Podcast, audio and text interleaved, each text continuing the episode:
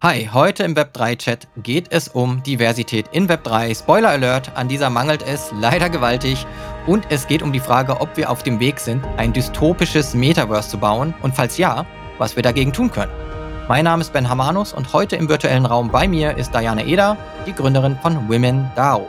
Laut Business Insider eine der 25 Zukunftsmacherinnen und sie wurde 2022 mit dem Digital Female Leader Award ausgezeichnet, einer Initiative von Global Digital Women und Tijen Onaran, unterstützt von Accenture. Hallo Diana, schön, dass du hier bist. Moin Ben, schön, dass ich hier sein darf. Vielen Dank für die Einladung. Ja, danke. Bevor wir tiefer ins eben genannte Thema reingehen, aus Neugierde frage ich hier alle im Podcast, wie sie eigentlich in Web 3 gekommen sind, also wirklich in diesen Space reingezogen wurden. Wie war das bei dir und wann war das? Mhm. Also der Crypto-Space ähm, und der Blockchain-Space schon earlier, also wesentlich eher. Ich hatte 2015 begonnen, in Krypto zu investieren und habe das dann so bis 2017 vertieft. Und im Endeffekt war das so, dass ich 2020 mich angefangen habe, mit dem Thema, also grundsätzlich auch so Web3 zu beschäftigen, mit dem Zugang über NFTs. Und ich muss dazu sagen, dass es mir zu dem Zeitpunkt nicht besonders, also das Licht ging mir nicht auf. Also ich habe ich hab zwar die Digital Collectibles, vor allem so jetzt im Art Space, gesehen, aber halt jetzt nicht wirklich, dass ich jetzt sagen würde, so ich habe ich habe den Use Case verstanden. Und als dann Boy the Art Club World of Women als die Projekte aufkamen, dachte ich mir so, I get it, but I don't. also ich fand super spannend, weil ich mir dachte, grundsätzlich dieser Gedanke mit NFTs Community und Brandbuilding zu betreiben, fand ich amazing. Mhm. Aber ich habe es nicht verstanden. Also ich konnte, ich konnte nicht verstehen, dass dann auch so ein plötzlich so ein Hype an NFT-Projekten da war, weil ich mir halt dachte, so, okay, ich verstehe sogar das Thema, wenn man sagt, okay, ich möchte damit jetzt finanzieren, ein, ein Unternehmen oder ein Projekt vorhaben. Und dann habe ich Ende 2021 mich versucht, noch intensiver mit dem Thema zu beschäftigen. Und im Endeffekt war es eigentlich eine Freundin von mir, die dann gesagt hat zu Diana, wenn dir doch hier gerade etwas fehlt, dann gründet doch. Und mir hat halt zu dem Zeitpunkt wirklich die Community gefehlt. Also total so die, dieser Space, in dem ich mich austauschen kann, in dem ich halt genau diese Fragen stellen kann. Weil ich, ich, ich, ich bin oft sehr, ich würde sagen, impulsiv und, und äh, posaune Fragen oder Aussagen so in den Raum und bin dann halt erstaunt, wenn, wenn ich mit den Antworten nicht umgehen kann. Und was halt zu dem Zeitpunkt passiert ist, ist, dass ich genau solche Fragen gestellt habe, so I don't get it. Kann mir bitte jemand erklären, was ist jetzt euer Hype dahinter? Und ich sehr, sehr, sehr viele diskriminierende Antworten bekommen habe, die sich im Speziellen auf mich als Frau bezogen haben. Okay. Und, und so kam das dann. Also das. Kannst, kannst du das näher, näher erklären? Weil, mhm. also ich hatte selber oft genug diesen Moment, I don't get it. Mhm. Aber ich mhm. habe auch eher in so einer Bubble dann für mich versucht, mehr zu lernen und herauszufinden. Es war nicht so viel Austausch. Ich habe auch Freunde, die sich viel mehr mit Krypto als mit NFTs mhm. immer beschäftigt haben. Ich bin auch zwei Jahre nach dir eher erst so reingekommen, 2017. Mhm. Habe auch so den ersten Krypto-Winter auch auf jeden Fall mitgemacht. Und wie, mir geht's ähnlich wie dir. Man hat viel Interesse gehabt, aber dann die Use Cases erst später verstanden. Mhm. Und für mich auch viel mehr mit NFTs beziehungsweise Krypto immer sehr im Bezug zu Gaming-Tokens. Das mhm. war für mhm. mich so, okay. weil ich auch aus dem E-Sport komme und früher im E-Sport gearbeitet habe, mhm. habe ich da das eher verstanden und dachte, okay, super Use Case. Aber wo, wo hat da bei dir die Diskriminierung stattgefunden? Da bin ich echt neugierig. Also ne, dazu muss man ja sagen, ich bin es ja gewöhnt, über Social Media schon seit Jahren in der Öffentlichkeit zu stehen, unter Anführungsstrichen, aber ich, mein, also mein Instagram ist mein Klarname seit immer. Ne? Mhm. Der heißt halt Diana Eder, weil ja. ich gewisse Transparenzen bewusst zulasse, weil das ist ja auch ein, ein, ein, ein kuratierter Inhalt, den ich da poste. Leute sagen, also ich weiß, ich habe oft Diskussionen geführt, wo es dann hieß so, oh mein Gott, dann weiß man ja, wer du bist, wo du bist. Ja, Digga, weißt du eh, aber das ist der Inhalt, den ich dir halt zeige. So. Und äh, genau so bin ich halt auch an das Web3-Thema rangegangen. Das heißt, also gerade auf Discord ne, hatte ich meinen Namen also preisgegeben, der ist halt Diana. So, mhm. wenn, wenn man den so ein Stück weit lesen kann, würde, würde man ihn wahrscheinlich weiblich lesen mhm. und, und habe halt es erste Profilbild war halt ich mit offenen Haaren so, ne? Und dann ja. bin ich ja doch ziemlich blond, wenn die Haare offen sind. Und das war so der Einstiegspunkt. Also es ging sehr, sehr, sehr viel darum, also Haare waren plötzlich ein ganz großes Thema. also wie, wie, ist so, ne, äh, wie, dass, dass mir Leute, also jemand, der mich kennt, wird never ever Barbie zu mir sagen, so, aber was tut denn die Barbie hier, so, ne? Und ich dachte mir so, okay, krass. Und ich hatte das in dem Ausmaß, ich meine, ich komme ja aus, aus dem Automotive, bin da mit Anfang 20 rein, habe äh, über zehn Jahre in dem Space gearbeitet, mhm. habe diesen Space für mich so ein Stück weit zurechtgerückt, komme dann ins Web 3 und erfahre die gleichen Aussagen wieder. Also ja. wieder so das, weil du halt, ne, also bis zu dahin, dass mir einer geschrieben hatte, so, ey, ähm, wenn, wenn, also, ne, also Girlie, wenn du es nicht verstehst, dann quasi geh doch, geh doch spielen so. Ne? Ja. Und dann, also das, das waren so die, ich sage jetzt mal bewusst so die negativen Erfahrungen, bis zu dem einen Gespräch, wo ein Typ mir geschrieben hat, das war übrigens auf LinkedIn, der dann halt meinte, so, you're pretty stupid. A wallet does not know gender. Da ging es nämlich darum, dass ich über das Thema Diversity sprechen wollte. Ja. Und, und ich dachte mir so, was mit dir? Und dann dachte ich mir, der hat so recht. Der hat so recht. Eine Wallet kennt kein Gender. Das bedeutet ja, dass wir wirklich komplett uneingeschränkten Zugang zu Web3 eigentlich haben und hat somit wirklich in mir das Feuer entfacht und, und, und unbewusst hat er hat er was hat er was sehr Schlaues diese, gesagt. Ich schwör's dir, dieser Spruch ist in jeder ja. einzelnen Präsentation von mir drin, ja. einfach um den Leuten klar zu machen, wir haben immer mit Gender zu tun, immer ja. oder mit Haarfarbe, mit Hautfarbe, mit all dem, wie wir halt Menschen lesen und einordnen können. Und in dem Moment war mir bewusst so, stimmt, eine Wallet weiß das nicht. Und, und das ist halt eben so, ne, auch führe ich den Satz zu Ende, diese riesen Chance von Web 3. Du brauchst ein Smartphone, du brauchst Internet und das Wissen, wie das funktioniert. Und in dem Moment kannst du teilhaben. Und egal wo du bist, egal wie viel du mitbringst, wer du bist, du kannst halt teilhaben. Und damit hat der halt so total das Feuer in mir entfacht. Also, dann hatte es letzten Endes was Gutes, aber ich ja. Äh, kann dir vollkommen recht geben. Es gibt so viele Discord-Channels, wo allein die Anrede, wenn die Leute in den, in den Channel kommen, ist erstmal äh, Good Morning Bros oder GM Bros. Mhm. ist halt immer diese Bro-Mentalität, mhm. wo ich das mhm. Gefühl habe, wir fangen wieder von vorne an. Also Absolut. wir haben eigentlich sehr viel auch in der Tech-Branche dafür für Diversität gekämpft und tun es immer noch. Mhm. Ist immer noch long way to go. Auch in der Gaming-Branche gibt es immer noch viel zu tun und das, da gibt es ja Verbindungen nun mal auch zu, mhm. zu dem, was wir im Metaverse gerade bauen. Aber es ist einfach, äh, ja, wir haben irgendwie einen, einen Fortschritt gemacht. Jetzt kommt Web 3 und wiederholt die Fehler von Web 2 eigentlich mhm. schon wieder. Was mir aufgestoßen ist, äh, auch von Polygon, einen mhm. Post gesehen auf Twitter, da stand als Tweet, ever wonder what's the future of the Internet? Mhm. Und dann mhm. haben sie ein Panel zusammengestellt, also ein Fireside-Chat, und es sind acht, acht, Männer. Acht. So. so, und du siehst halt diese Bilder Twitter, ja, so acht Gesichter nebeneinander. Und ich muss sagen, das Schöne an Web3 ist, dass wir in gewissen Belangen sehr viel Diversität sogar ja, sehen. Ja, das stimmt. Ähm, Männer ähm, also sieht auch man plötzlich in allen Farben. Männer sieht man in allen Farben, das ist schon mal gut, finde ich. Weil das ist auch nicht selbstverständlich in einer Web2-Ära. Und wenn wir uns oftmals äh, CEOs ansehen, Meistens weiß männlich, Frauen mhm. sehr wenig, Diversität auch nicht gerade so gegeben. Aber das ist im Web3-Space anders. Was aber den andere Attribute von Diversität angeht, sind diese noch ein sehr geringes Thema. Und das ist, ähm, sehe ich auch als Problem. Ich hatte das dann auch äh, so auf den Tweet geantwortet.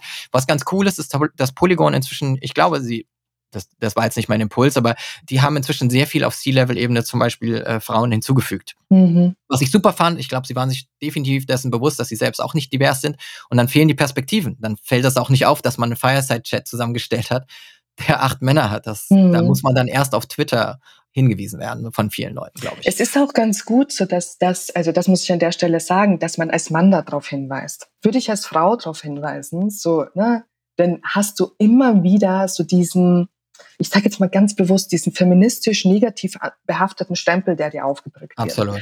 Und das Wichtigste im, im, im Punkt Diversity ist zu gucken, an welcher Stelle stehe ich gerade und was kann ich tun. Und wir sind leider noch immer da, dass Männer uns den Raum einräumen müssen. Weil ich als Frau muss ihn mir einfordern. Das heißt, ich, es, es wird prinzipiell so verstanden, dass ich Männern was wegnehme. Aber wenn ein Mann sagt so, ey, wir müssen hier Raum schaffen, weil wir sind halt, ne, also acht Dudes, sorry, das ist halt absolut die falscheste Message, die wir senden können.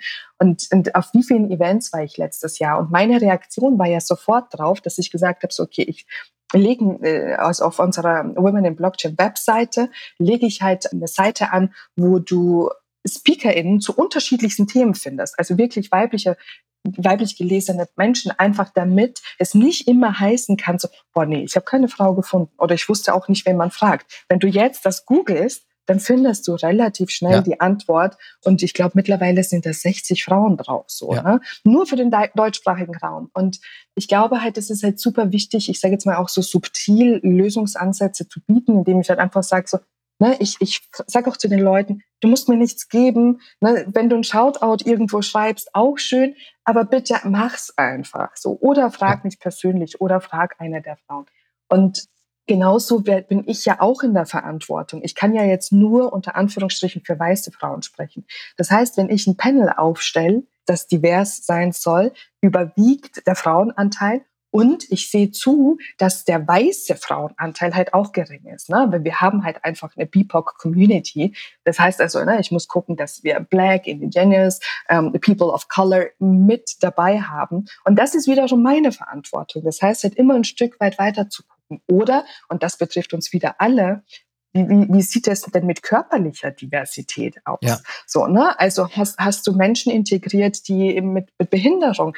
Und ich finde, die finden viel zu selten in auch gerade den Metaverse-Diskussionen statt. Und ich bin total froh, dass ich jetzt eine wundervolle Frau an meiner Seite habe, die ich gerade für solche Gespräche immer wieder hinzuziehen kann. Weil was bedeutet das denn für einen Menschen, wenn du beispielsweise kein, keine Controller oder kein Headset bedienen kannst. Inwieweit kannst du dann über eine VR-Welt überhaupt teilhaben?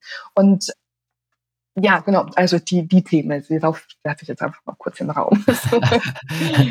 Diane, du hast schon äh, sehr viele gute Punkte angesprochen. Ich glaube, ich gehe nochmal zurück zu Männer müssen auch darauf aufmerksam machen und müssen diesen Raum mitschaffen. Oh, da ist mir noch was eingefallen. Darf ich noch was sagen? Geh rein. Weil du nämlich gesagt hattest, so und jetzt wiederholen wir das wieder. Ja. Na? Also die, diese Themen.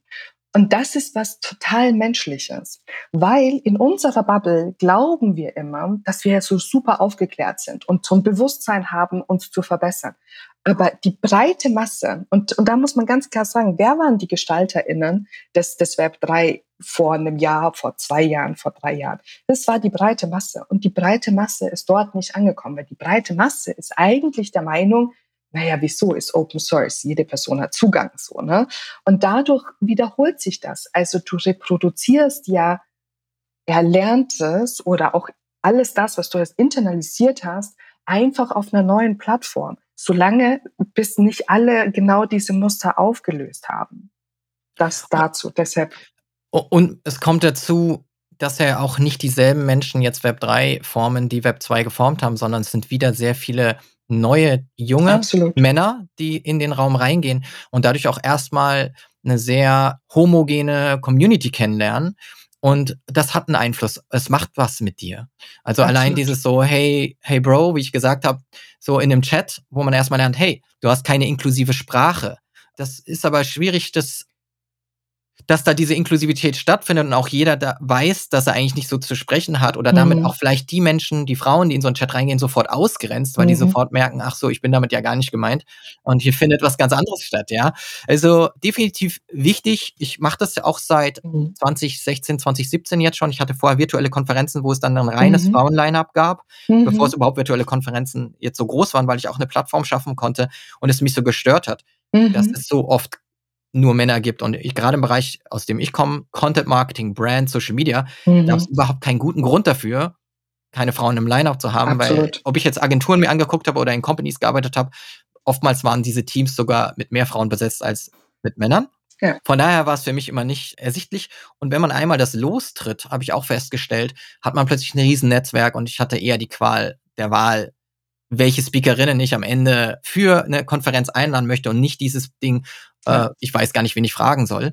Ich habe auch sehr viel anderen vielleicht auch noch mal so ein kleiner Einwurf, vielen anderen geholfen, so wie du es machst, diese Liste zu erstellen zu sagen, schau doch mal da drauf. Mhm. Ich kann dir auch ein Intro machen. Mhm. Ich wollte auch nie was dafür. Ich habe zu Veranstaltern dann auch gesagt, wenn dein Line-Up so bleibt, kann ich bei dir nicht sprechen. Mhm. Es ist wenig divers genug. Ich kann dir aber helfen, Speakerinnen zu finden.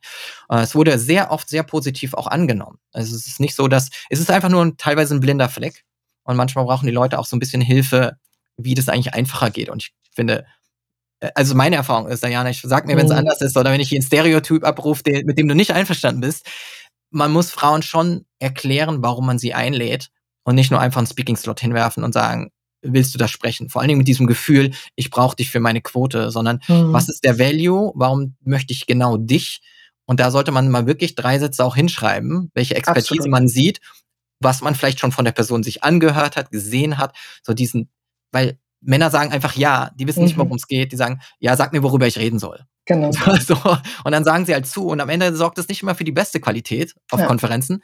Aber ja, es macht Männern halt Spaß, da irgendwie diesen Slot anzunehmen, ohne vielleicht sich darüber Gedanken zu machen, ob sie vielleicht die beste Person dafür sind. Ich meine, da hat man ja auch einen starken strukturellen Hintergrund, weshalb das eben so ist. Ne? Und, und wie häufig Frauen sich halt nicht melden oder eben, wie häufig war es denn auch in so in meiner Vergangenheit, also ich gehe jetzt wieder zurück an Zeiten von Automotive, wo das ganz offen ausgesprochen wurde, wo es dann hieß so, ja, ladet mal Diana ein, die kann ja wenigstens noch mitreden und wir haben eine Frau dabei. So, und ich wusste, dass ich diesen Platz immer nur besetze, weil ich halt eine Frau bin. Und das ist halt so, so schwierig. Und für mich war das auch ein sehr, sehr langer Prozess, mm, zu verstehen, dass ich mich davon nicht losmachen kann. Ich wollte immer behandelt werden, dass man das Geschlecht nicht sieht. Aber du musst den, die, die, die Biases sehen, um sie aus dem Weg räumen zu können. Das mhm. heißt also, ne, ist diese Aussage für eine Frau machst du das und das. Wie oft, also ich meine, ich bin jetzt ja in Spanien und ich bin in Hamburg losgefahren am 20. Dezember, habe einen Roadtrip gemacht über Italien, über Frankreich bis nach Spanien, also ich hier ein Stück unterhalb von Valencia. Und fast jeden Tag, ich fahre einen alten Mercedes, fast jeden Tag ist mir eine sexistische Aussage begegnet. Von, dass mir jemand applaudiert hat, nachdem ich eingeparkt habe, dass mir jemand gesagt, also ich saß da drin im Auto so, ne? Mit, mhm. mit meiner Freundin und, und dann sagt mir jemand so, nice car. Und ich so, ja, danke, da, da, da, da. Ich, ich reagiere meistens eh schon nicht drauf. Und dann sagt er halt zu mir so, um, your dad has a good taste. Und in dem Moment habe ich mich gefragt, so, huh, mich kann er sich ja nicht ausgesucht haben. Ne? Also hat er ja anscheinend produziert. Was meint er mit a good taste? Und, und er hat so meine Fragezeichen gesehen, weil ich nicht wusste, was ich darauf antworten soll. Und er meinte er so, the car is from your dad. Und ich so, Digga, nein. Also, why? Und wie viele gibt es? Oder wie zum Beispiel denn, denn auch so, ähm, es ist ja ne, auch so, dass das ja gerade so im italienischen, spanischen Raum, dass du keine Se also Selbstbedienungstanken mehr hast, sondern das Fahrzeug betankt wird. Und er war beschäftigt, ich hatte es eilig, fange an zu tanken und dann kommt er halt auf mich zu und dann fängt er halt wirklich auf eine Art und Weise mit mir zu sprechen an, wo ich halt gemerkt habe, so und, und dann meint er so, yeah, it's great that you have such a car. Und, und ich dachte mir nur so, du hast dir das Auto ganz genau angeguckt. Jetzt bin ich hier in Spanien und du siehst mein Kennzeichen. Das heißt, du musst doch erkennen, dass ich anscheinend den Weg von Hamburg bis hier in den Osten von Spanien geschafft habe, ohne das Auto zu ramponieren, woher nimmst du dir das Recht, in irgendeiner Form über irgendetwas zu urteilen und mir zu erklären, ob ich das als Frau kann oder nicht kann? Und das passiert halt wahnsinnig häufig. Und das viele Männer begegnen mir dann und sagen so, ja, ähm, also so quasi, das ähm, ist ja nur ungewohnt, dich als Frau in der Position zu sehen. Ja, I know. Also ich, aber kommen wir irgendwann zu dem Punkt und deshalb ist es halt so wichtig zu sagen, so, okay, wir müssen, wir müssen noch immer diese Unterschiede ansprechen, um sie wirklich aus der Welt schaffen zu können. Weil wenn, wenn mir zu, wenn zu mir jemand sagt, so, ey, du fährst gut Auto, ja, ist Skill. Das habe mhm. ich gelernt. Ja. ja. Nichts ja, ja. befähigt mich oder dich mehr oder weniger, ob wir gut Auto fahren, gut parken können. Und das finde ich halt wirklich faszinierend, dass nach all den Jahren, wo wir genau schon auch über dieses Thema Frauen in Technik so lange diskutiert haben, Ärztinnen, Anwältinnen, Rechtsanwältinnen, ähm, Richterinnen bis hin zu, wir haben das alles durchdiskutiert. Jetzt tut sich ein neuer Space auf und plötzlich tut man so, als, als wäre wieder alles neu. Aber it's still the same. Und, und das ist auch so eine der häufig gestellten Fragen. Mein Job hat sich ja nicht verändert durch Web 3. nur der, der Wirkungsraum ist, ist ein neuer. Aber ich erkläre die gleichen Sachen wie vor zehn Jahren. Nur eine Sache muss man vielleicht schon hinzufügen. Es gibt wahrscheinlich oder nicht wahrscheinlich, ich glaube, es ist jetzt keine steile These zu sagen, es gibt mhm. wesentlich mehr Männer, die sich mit Web 3 auskennen als Frauen, wäre jetzt meine These. Ja, safe. Und die Frage ist aber dann immer, warum? Also mhm. ich, mich interessieren einfach die Gründe. Mehr Fakten irgendwie, okay, mhm. aber warum ist es so? Und ähm, mhm. A, warum es so viele Männer in den Space zieht, ist nicht unbedingt ein positiver, mhm. weil es einfach, wie es mich reingezogen hat, und das gebe ich auch offen zu, man hört vom Freund, hey Bitcoin, Mhm. Ich so, mhm. hey, ja, ich will keine 1000 Euro investieren. Er so, ja, du kannst aber auch eine Fraktion kaufen. Das war so mein Trigger, mhm. wo ich sage, mhm, ach so, mhm. ich kann auch 100 Euro in Bitcoin investieren? Ja, dann mhm. probier es mal aus. So, und dann habe ich es halt ausprobiert. Ich bin sowieso Technologie begeistert. Aber erstmal kommt man über Speculation, Daytrading, diese Späßchen da rein. Aber das ist ja nicht unbedingt was Positives, wo man sagt, ja, am Ende äh, verbessern wir jetzt alle die Welt. Und da muss man vielleicht einfach ansetzen, ja, ist es jetzt alles gut, dass diese Diversität fehlt? Ist es nicht auch irgendwie bedenklich, warum so wenig Frauen Interesse an dem Crypto-Space haben, mhm. weil ihnen die Use Cases fehlen. Absolut. Äh, ganz klar, weil die mhm. meisten Frauen, wie auch, so, kann man auch nochmal ein Fass, neues Fass aufmachen mit Finanzen oder Frauen sich mhm. mehr um mhm. Finanzen kümmern sollten und dafür interessieren sollten. Das ist ja auch immer wieder ein Thema. Auch da die Frage, warum ist das so? Aber erstmal, ja, warum fehlen denn die Use Cases? Und ich finde auch, die kommen jetzt erst auf. Also wir haben jetzt erst Dinge, die eigentlich wo wir merken, okay, mit Web 3 können wir die Welt wirklich ein bisschen, dieses Versprechen, wir können die Welt ein bisschen besser machen, wir können mhm. neue, neue Communities schaffen, so wie Women DAO Web 3 mhm. nutzt, gibt es viele Dinge, die äh, nachhaltig, die nachhaltiger die Welt machen können und so weiter. Aber diese Use Cases auch zu finden und zu identifizieren, vielleicht entsteht das ja einfach auch besser, indem wir diverser sind und einen diverseren Space schaffen, der sich nicht nur darum kümmert, wie kann ich das nächste Ding hochpumpen, Mhm. Und dann den Space, wie du vorhin gesagt hast, auch anonym wieder verlassen, weil auch in Web 3 sehr, sehr viel Anonymität war. Da hast du schon mal einen Unterschied gemacht, indem du als mhm. Diana irgendwo reingegangen bist mit deinem echten Profilbild und nicht einfach nur ein JPEG-Profile-Picture warst, mhm. hinter dem mhm. man sich versteckt, andere Leute auch beleidigen kann oder ein Rugpull irgendwie durchführen mhm. kann, indem man einfach ein Projekt startet, dann mit der ganzen Kryptokohle abhaut und dann das nächste Projekt startet. Also es ist nicht so, mhm dass man sich, dass wir Männer, sage ich jetzt mal, uns auch damit rühmen können, einen gesunden, guten Space geschafft zu haben. Zuletzt mit FTX alles andere als ein Paradebeispiel. Ähm, hochgehypt, äh, jetzt tief gefallen. Also von mhm. daher, was sind die Ursachen? Ne? Da sollte man lieber hingehen und ich gebe dir vollkommen recht. Ich bin auch der Meinung, Vorbildfunktion. Also wir brauchen viel mehr Gesichter, weil das neue Leute reinzieht und so wie wir noch mehr Frauen im Mercedes durch die Gegend fahren sehen oder auf Motorrädern oder mhm. Rennen fahren oder mhm. ähm, als Fußballerinnen so sehen müssen, so müssen wir sie auch auf den Web3-Bühnen sehen. Und mir ist es wichtig. Ich finde auch, ich bin ein Quotentyp. Mhm. Ich mache da kein Geheimnis draus. Ich finde die Quote gut, weil mhm. ich bin zahlengetrieben. Und wenn man sich kein Ziel setzt und das in, in, in, Metriken festhält, dann hat man einfach keinen Plan. Dann hat man Absolut. einfach einen Traum, der sich an nichts orientiert. Und deswegen schaue ich auch, wenn wir, und das ist auch bei HubSpot so oder auch bei anderen Unternehmen im nordamerikanischen Raum, die da eigentlich ganz klar sind, wenn sie eine mhm. Konferenzagenda aufbauen, dann haben wir Sheets und, und die haben Agenten und wir wollen so viel mit kulturellem Background, wir wollen so. Und ansonsten gibt es überhaupt gar keine Orientierung und dann bleibt es so ein Blabla, wie es ja oft ist. Absolut. Und das muss man halt auch ganz klar bedenken und beachten. Also die Quote ist ja erstmal da, um erfüllt zu werden. Die Frage ist ja natürlich, wie erfüllst du diese Quote? Besetzt du die halt jetzt mit der nächstbesten Frau? Hauptsache, ja. da sitzt jetzt jemand oder Menschen mit Behinderung, damit, ich meine, wir haben ja auch eine Quote, die, die, die dafür sich ausspricht, dass man Menschen mit Behinderungen in Unternehmen einstellt. So, also, oder guckst du halt wirklich, was sind die Skills und was bringt die Person mit und was kann ich von der Person lernen und wie kann das Team, das Panel, was auch immer von, von den, den beteiligten Personen halt äh, mitnehmen und, und das ist halt, und ich finde halt einfach die, die Diskussion, so wie wir sie oft in Deutschland führen oder auch im deutschsprachigen Raum, ich meine, ich bin ja in Österreich aufgewachsen, hm, manchmal echt so, also ich frage mich dann auch wirklich so, worüber sprechen wir gerade? Also so, ne, dieses, äh, diese Fassungslosigkeit. Und das hast du vorhin schon ganz gut angesprochen und ich finde das super wichtig, dass das auch ausgesprochen wird der Crypto-Space als solches oder äh, Blockchain, Blockchain vergisst ja nicht.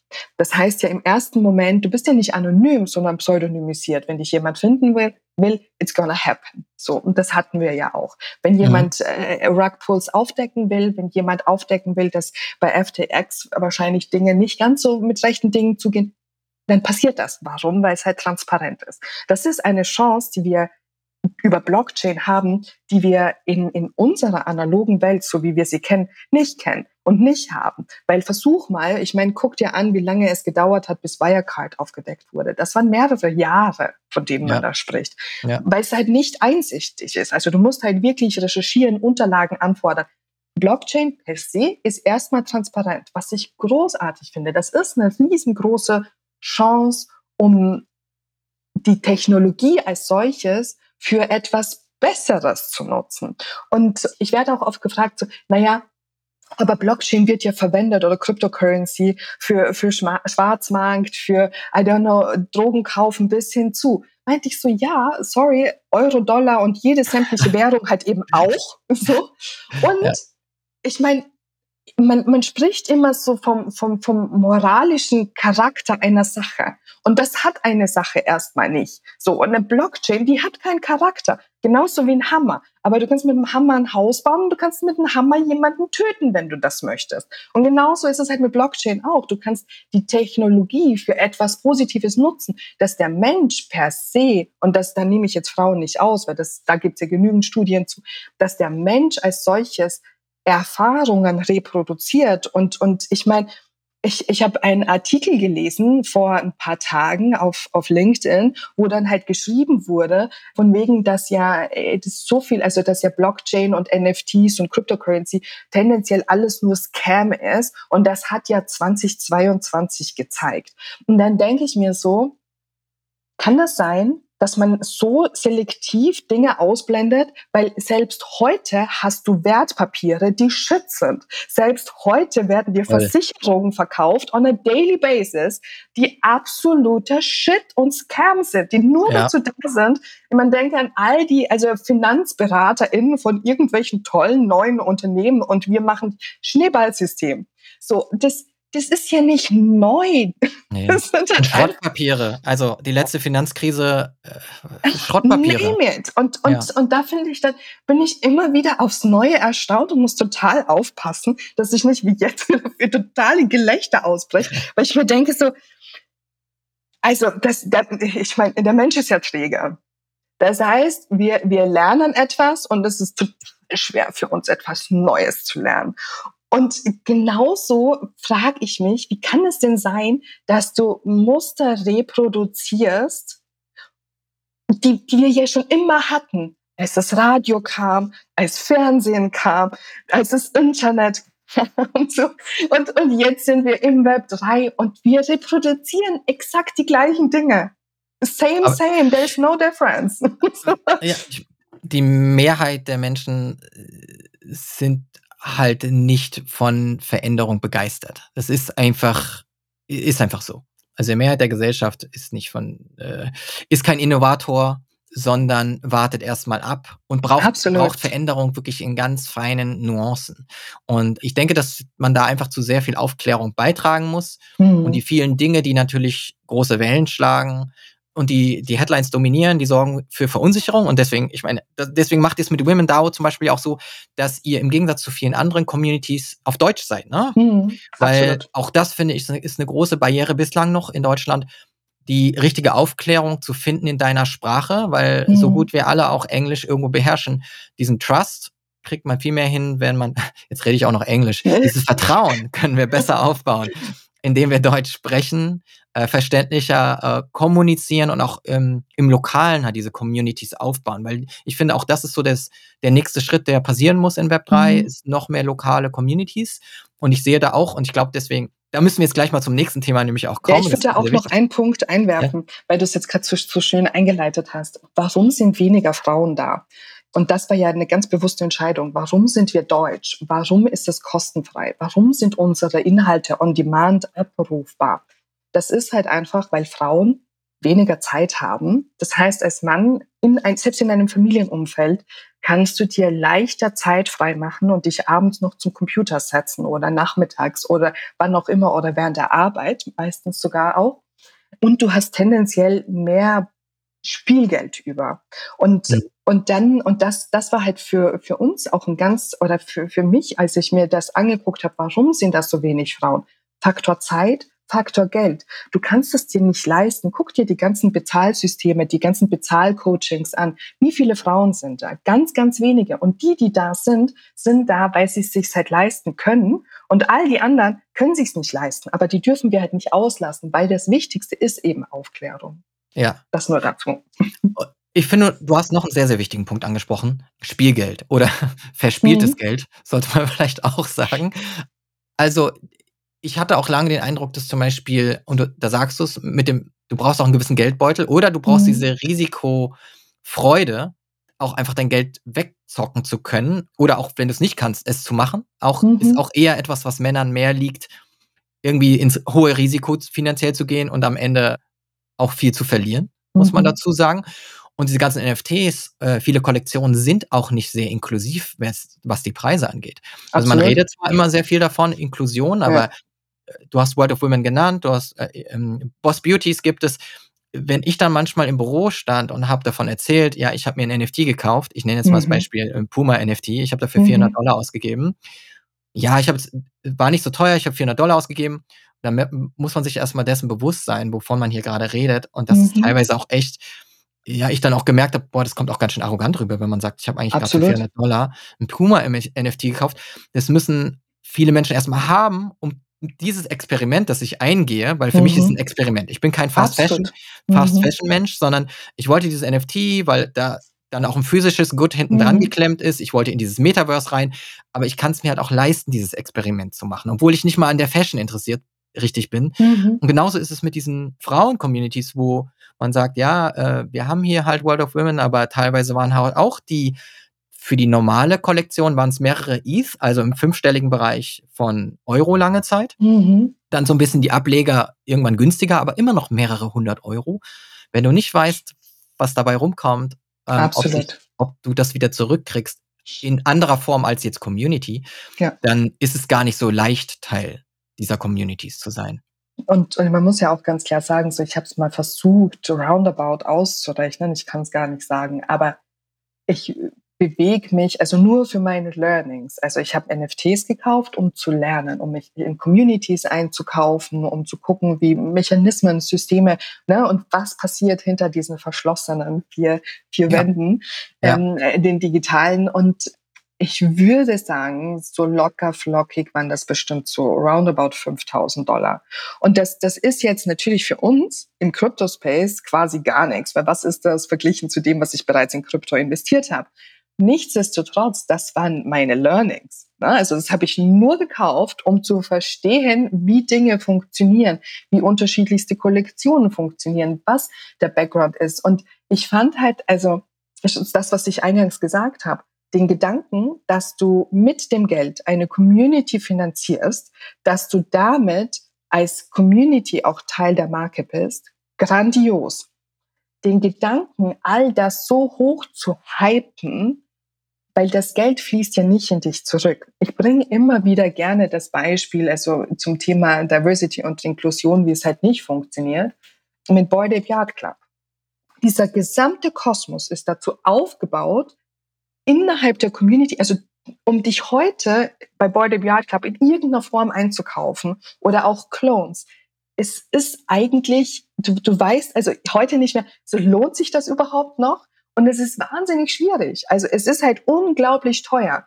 Und dann hatte ich mich halt gefragt, okay, was passiert mit dem Geld? Wenn man sich jetzt beispielsweise verglichen dazu, World of Women würde ich jetzt nicht nennen, aber Boss Beauties, die ja das Geld nutzen, um es komplett wieder in die Community zu reinvestieren. Und das war ja auch der ursprüngliche Gedanke der Women DAO, dass ich mir dachte, so, krasser Scheiß. Ich kann mit der Kraft der Community all unsere Tätigkeiten finanzieren. Und dann könnte ich da draußen eine DAO, also eine Decentralized Autonomous Organization machen, wo du mit deinem NFT quasi einen Token hast, der dich mitbestimmen lässt, was mit dem Geld passiert.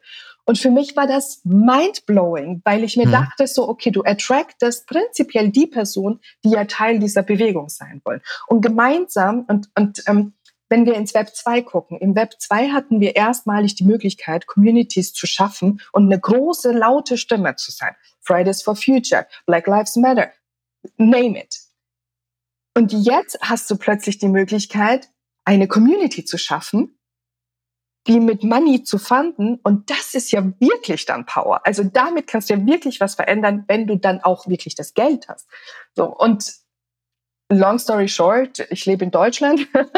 die DAO ist, ist ähm, was das Coding anbelangt und die Smart Contracts und die Token Economy ready to go. Aber alles andere ist Stockzeit. Also was meinst du damit? die, den, die den ganzen Legal, der ganze genau. legale genau. Legal -Kram. Also aufgrund dessen, dass ich halt in Deutschland bin, bin ich nicht so leicht aus der Verantwortung zu ziehen, wie ich ursprünglich dachte. Und deshalb gibt es verschiedenste Ansätze, was wir machen wollen, wie wir es lösen wollen. Und das ist halt alles irgendwie aus technologischer Sicht einfach zehn Schritte zurück. Also es ist nicht das, was du, was du sein willst. Und, und ich bin ein ganz klassischer Fan davon zu sagen, ein Kompromiss ist eine Lose-Lose-Situation. und, und aktuell befinde ich mich mittendrin statt nur dabei. Also es ist ein Lose-Lose für alle Beteiligten. Okay, also du kannst die DAO nicht so umsetzen, weil es natürlich dann immer noch Regulierung in Deutschland gibt, die, die dann andere Erfordernisse hat. Der Token Wert hat. Und, mhm. und, und wie willst du denn sagen, ob ein Token keinen Wert hat oder ob er einen Wert hat und was der Wert ist und ob das vielleicht dann doch jemand zu Investmentzwecken. Du bist halt so schnell, bewegst du dich in einem Rahmen oder in einem Raum, der mit den Gesetzen, die wir halt in Deutschland haben, echt persönlich gefährlich sein kann. Und, und ja. dann ist halt natürlich immer die Frage, und will ich persönlich dafür haften. Also ganz, ganz viel geht jetzt im Moment darum, wie kann ich mich persönlich dafür schützen? Also was brauche ich, dass ich geschützt bin? Und damit meine ich jetzt nicht, mein nach diesen Jahren nicht vorhandenes Vermögen zu schützen. ja. ne, also dieses Jahr war intens und extrem teuer und auch die ganzen Beratungen, sondern was muss ich machen, dass ich nicht auf, keine Ahnung, 500.000, eine Mio oder weiß Gott was verklagt werden kann. Ja, ja. Ne?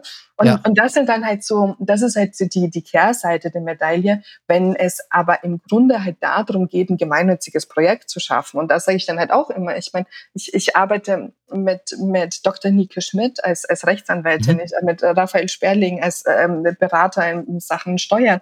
Ich habe Nicolas Biogosch als Founder der Q-Blockchain, der als, als Mentor und als, äh, wir bauen ja unsere DAO auf der Q-Blockchain, mit seinem Know-how auch hinter mir steht. Und trotzdem komme ich immer wieder dann zu dem Punkt, so, ja, I get it. Also würde ich da erwarten, dass ich überhaupt jemals damit so viel verdiene, dann, dann könnte man über all diese Investments sprechen. Aber wenn es jetzt darum geht, dass ich 30, 40, 50.000 Euro brauche, nur um mich davor zu schützen, dass ich irgendwann nicht auf all diese Summen verklagt werden kann, puh. Ja.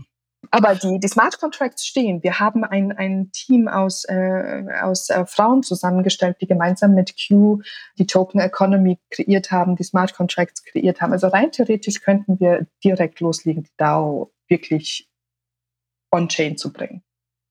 Aber es ist eben alles, ja, äh, sehr oft, wenn man sich in Deutschland Finanzen nähert, ist es definitiv, also ist man vom Tempo nicht mehr sehr selbstbestimmt, sondern es äh, man, teilweise zieht sich so Monate, teilweise um, um Jahre. Die Sicherheit hat einen Preis. Ja. ja. Und, und wir leben in einem sehr sicheren äh, Land und das, das versuche ich auch immer so als, als Gegenargument dazu zu bringen.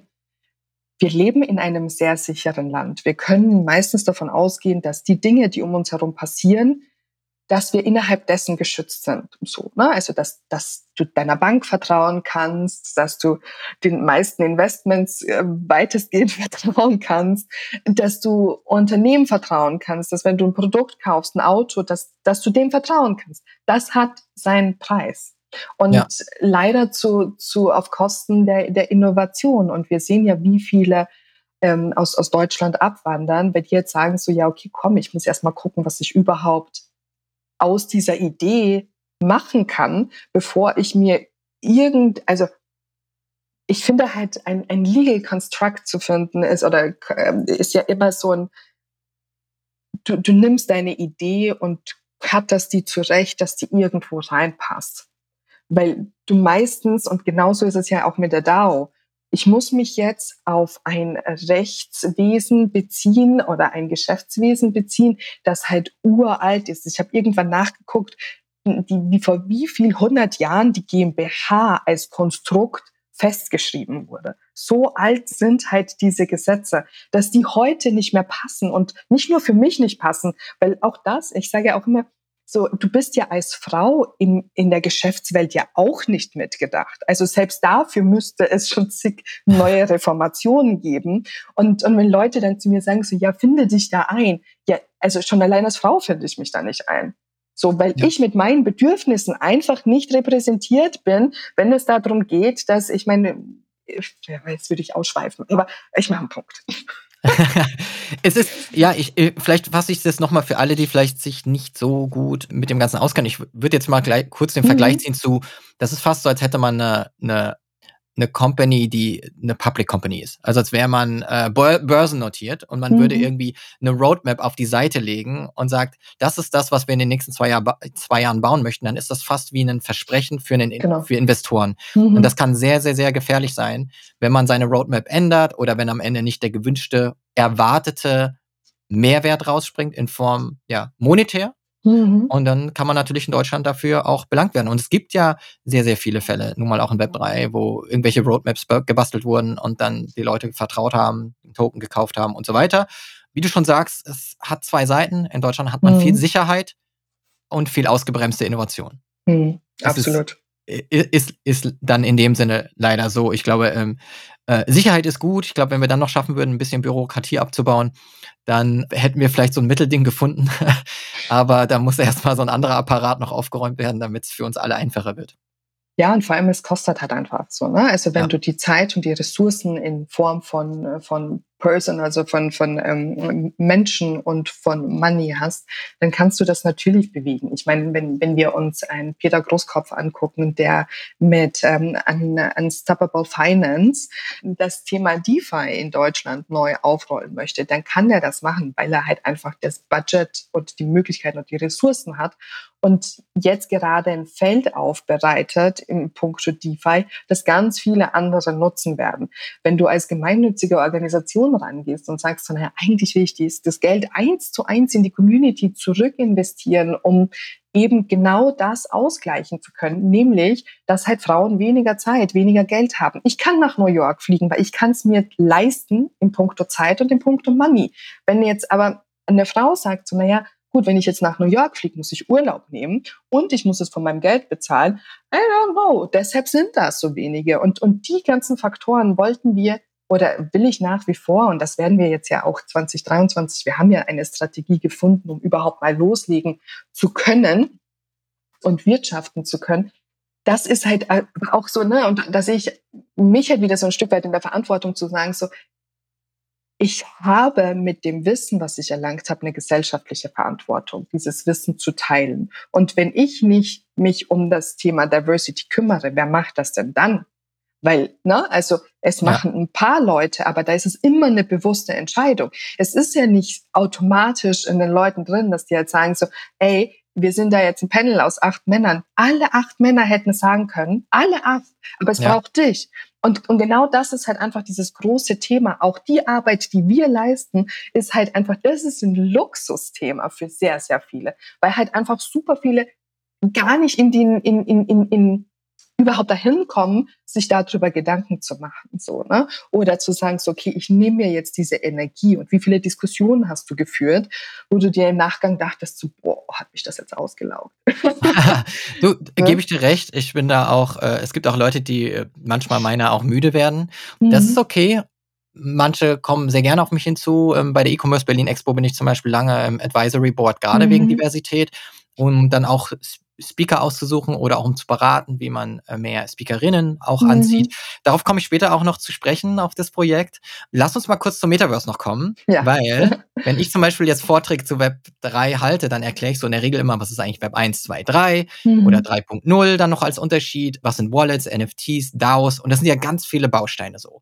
Und dann sage ich immer, was hat das eigentlich alles mit dem Metaverse zu tun? Und wenn wir uns, uns jetzt vorstellen, dass all diese Elemente, all die Dinge, über die du auch heute gesprochen hast, Bausteine des späteren Metaverse sind oder eine, eine große Rolle spielen können, dann ist die Frage, steuern wir eigentlich auf einen Space zu, dem es an Diversität und Perspektiven mangelt, der bisher nicht inklusiv genug ist und oder nicht so inklusiv, wie wir beide ihn uns wünschen? Mhm. Und ist das Metaverse, das wir alle bauen, dann auch nicht inkludieren und vielleicht sogar gefährlich, vielleicht sogar dystopisch? Mhm. Mm, ich habe da verschiedenste Blickwinkel drauf. Ich hatte dazu, das war, glaube ich, das letzte Interview in, in 2022, ein Gespräch mit Simon Graf geführt, der ist, also der auf einem Mixed Realities ähm, Spezialist, Expert ist. Und ähm, wir hatten uns verabredet, die MetaQuest Pro zu testen und haben einfach dieses gesamte Gespräch aufgezeichnet. Habe ich reingehört. Und hast du reingehört? Komplett. Also ich muss, Komplett angehört. Muss, Gutes Gespräch. Wirklich, also ich muss wirklich sagen, ich hatte wahnsinnig viel Spaß dabei und ich habe selten so viel positives Feedback bekommen. Also da wirklich nochmal Props an Simon für ja. all das, was er gesagt hat und wie er da rangegangen ist. Und ein Beispiel war zum Beispiel, ähm, dass die Woke Singapur hat ein ähm, hat eine Ausgabe präsentiert auf Spatial. Das heißt, du musstest mit dem Ready Player Me Avatar diesen Spatial Space besuchen und ich bin eine totale Befürworterin von Spatial, weil es halt so einfach funktioniert. Und auch von Ready Player Me. Auch mhm. wenn ich von den Körperformen etc. Ne, mir mehr ja. Diversity wünsche, aber der Zugang ist pretty simple. Und was ich in dem Moment aber auch spannend fand, war, dass Simon dann meinte, so ja, und dann haben die zwei so schöne Kleider gemacht, die für Männer einfach, weil du als männliches Geschlecht dich bei, als Ready Player Me mit deinem Avatar angemeldet hast, hast du das halt nicht bekommen. Und, und dann haben wir halt sehr, sehr viel darüber gesprochen. Und dann hat mir aber ähm, äh, eine Zuhörerin, also Ava, geschrieben und meinte dann halt so, na ja, ich sehe das aus einem ganz anderen Blickwinkel auch noch, nämlich ich sehe das jetzt erstmal nicht so ein bisschen positiver, weil was das ja bedeutet ist, egal welcher Körpertyp du bist, so jetzt, jetzt spreche ich ja auch aus einer normschönen Position heraus. Ja. Aber egal welcher Körpertyp du bist, du kannst plötzlich an so einem Vogue-Event teilhaben und dieses Kleid tragen, was dir vielleicht in Realität aus vielerlei Gründen verwehrt geblieben wäre. Und, und dass das ja auch nochmal ein ganz neuer Zugang ist. Und ich habe das so auf mich wirken lassen und dachte mir so, ja stimmt, wir sprechen die ganze Zeit davon zu sagen, so, okay, es braucht mehr Körperform, es braucht Altersdiversität bei den Avataren, es braucht dieses und es braucht jenes und übersehen, dass das ja schon ein ganz großer Schritt ist. So, und, und ich bin also ne, da total, also ich äh, bei, auch bei Simons Meinung zu sagen, so wir müssen Geschlechter endlich mal, also das müssen wir wirklich, wirklich, wirklich, wirklich, wirklich auflösen. Das darf kein Thema mehr sein. Männer männlich gelesene Avatare oder ausgewählte dürfen genauso Make-up tragen, Kleider tragen, bitte lasst uns das in 2023 lassen und, und das öffnen. Und, und dann und Frauen dürfen halt, auch die und Frauen dürfen auch die Haarschnitte haben, die genau. die Avatare der Männer kriegen, weil das genau. geht dann umgekehrt nämlich auch nicht. Dass genau. sie teilweise die, die, den Iro, den Kurzhaarschnitt, den was weiß ich dann haben dürfen. Genau. Und da denke ich mir so, das, das sind 2020, lass uns doch dieses Geschlechterthema einfach weglassen. Und wenn du dich als das identifizieren lässt, also möchtest, lass uns dann zumindest die Einschränkungen, die dadurch folgen, einfach ausklammern, weil who fucking cares? So. Und, ähm, und das fand ich spannend, weil ich es aus diesem Blickwinkel noch nicht betrachtet hatte. Und, und dadurch aber wieder eine ganz, ganz neue Chance gesehen habe, zu sagen so, also ich war schon auf sehr, sehr vielen Events. Ich könnte mich nicht erinnern, dass ich jemals auf einem Event der Vogue war. Auch das ist ja auch noch mal ein ganz neuer Zugang, den man plötzlich hat. Und das auch so ein Stück weit in den Vordergrund zu rücken. Jetzt müsstest du deine Frage wiederholen. Ich habe sie äh, Definitiv ähm, hast du gerade einen der positiven Aspekte hervorgehoben, also eine mhm. Hürde.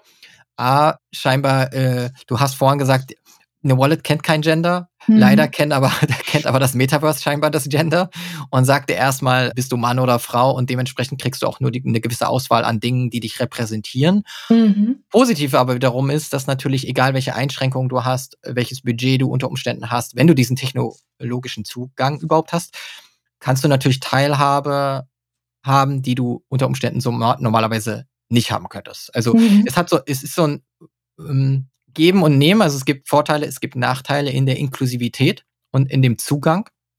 Die andere Frage ist aber, wenn wir jetzt darauf zurückgehen, wer diesen Space baut und wenn das überwiegend eine homogene Community ist, vielleicht auch die eher sehr gewisse Anreize interessant findet, ein Metaverse zu bauen, sei mhm. es jetzt eben auch äh, der finanzielle Aspekt oder nur damit dann auch nur sehr viel Geld gemacht werden kann, können natürlich Räume entstehen, die so nicht gut sind. Und ich, es gibt ja sehr viele Experiences, die ich auch schon gelesen habe, wo, wo Frauen in Metas Horizon drin waren und dort angesprochen zu werden oder sofort an, dieses angestarrt zu werden von mhm. Avataren. Also die, das machen die ja nicht so richtig wirklich, sondern die stehen dann halt einfach nur da und bewegen sich nicht und gucken dann sofort einen Avatar an, weil Frauen so sehr in der Unterzahl sind, dass es dann schneller auffällt und alle da gucken. Mhm. Dann fühlen sich dort auch Frauen äh, ja unangenehm angesprochen.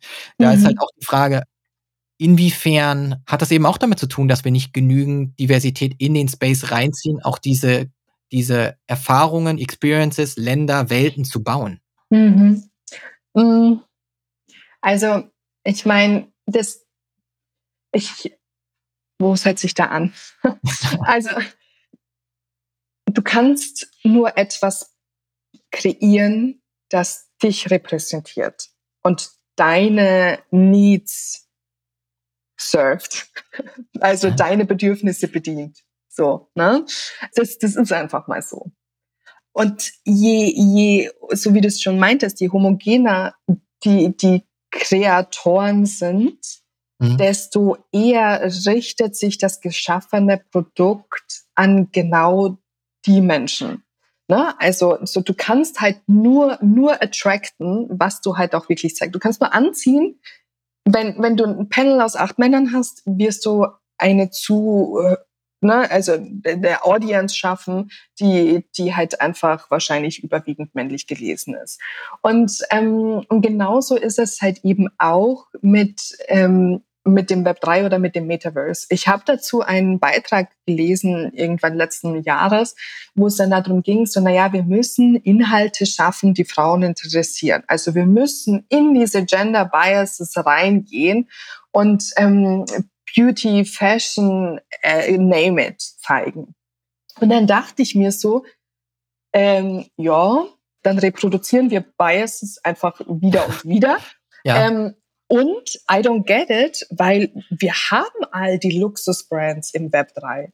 Die sind mhm. doch da schon alle. Da ja. ist, da ist Givenchy seit jeher. Da Gucci. ist Louis Vuitton, da ist Gucci, da ist Prada. Die sind doch alle da. Die bedienen die exakt das und die waren die ersten. Ja. Und ich, ich würde mich wirklich also fragen, wie die Zahlen da sind, weil dazu habe ich leider nichts gefunden. Wie sind die Zahlen wer alles spielt beispielsweise dieses Louis Vuitton NFT-Game?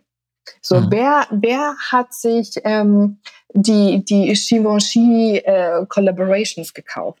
Und ich befürchte, dass auch da wieder Männer in der Überzahl sind. Schon allein deshalb, weil sie halt einfach den Wissensvorsprung haben. So, ne? Und, und ich wurde halt nicht durch Givenchy und Co. ongeboardet, sondern durch meinen eigenen Approach. Und erst durch die Recherche habe ich gesehen, krass, die sind ja schon ewig da. Die ja. waren ja auch schon vor mir da. Ähm, und, und das machen ja Marken per se ja leider auch nicht immer richtig. Bestes Beispiel, immer wieder wird Nike hervorgehoben mit Artefakt. Mhm. Aber was hat Nike gemacht? Die sind in eine bestehende Community mit richtig viel Geld. So, also, ne, die haben nicht onboarded. Und wenn man dazu beispielsweise Reddit vergleicht, die halt einen Avatar geschaffen haben und gesagt haben, du brauchst für diesen Avatar eine Wallet und dann waren das über, ich glaube, zwei Millionen Wallets, die angelegt wurden oder noch mehr. Ich meine, wir müssten diese Zahl recherchieren, aber es war auf jeden Fall im Millionen ähm, wert. Das ist für mich Onboarding. Ja. Und genauso ist es ja eben auch mit den Luxusbrands. Die haben da diesen, ich sage jetzt mal bewusst, Trend gesehen, sind da rein und haben ein Produkt geschaffen, das die Community oder ich sage jetzt mal ganz fies, die Rich Kids innerhalb der Web3-Bubble abholt.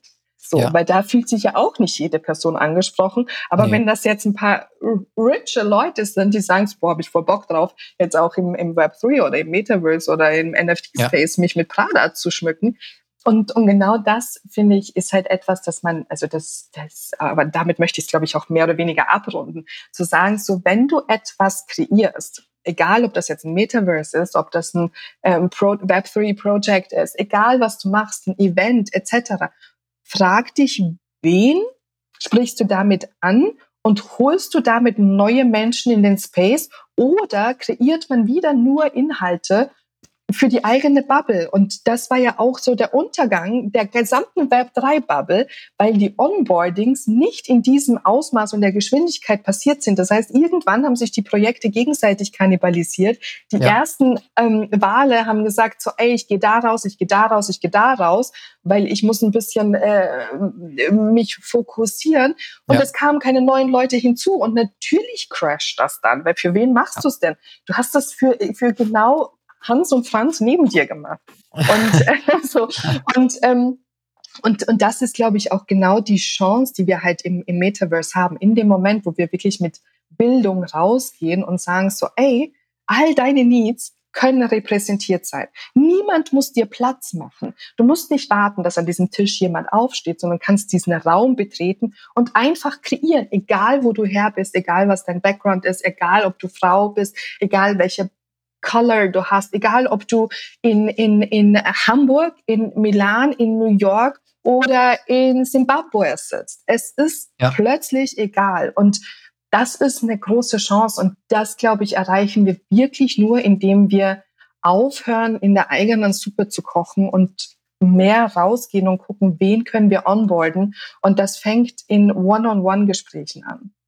Ich, ich würde noch zur Verteidigung von Nike sagen, dass sie Artefakt auf jeden Fall haben sie gekauft. Mhm. Was sie jetzt mit Dot Swoosh machen, wo sie diese Plattform geschaffen haben, wo Leute zu Creatoren werden können, wo ich mhm. nicht sehe, dass man auch erstmal finanziell so in, in äh, Vorzahlung oder so gehen muss. Mhm. Da entsteht jetzt was Neues und ich glaube, sie haben einfach viel erstmal über ihre erste Akquisition lernen können, also nicht ganz dumm. Mhm. Und jetzt eine eigene Plattform mit Swoosh geschaffen. Adidas hat was ähnliches mit Into the Metaverse und ihren Projekten vor. Ich glaube, da machen die sehr viel über diesen Sportbereich und ich finde, wenn der Zugang nicht immer nur darüber führt, dass jemand ein NFT kaufen kann mhm. oder muss, sondern erstmal auch Collectibles bauen darf mit einer Brand, dann zieht man mehr Leute rein und, äh, und schafft auch etwas, das nicht immer erst nur darüber geht, dass du investieren musst, weil dann ja. bleibt es exklusiv und wird nicht inklusiv, wie du schon gesagt hast, mhm. mit, mit auch den, den, den Luxusbrands und so weiter.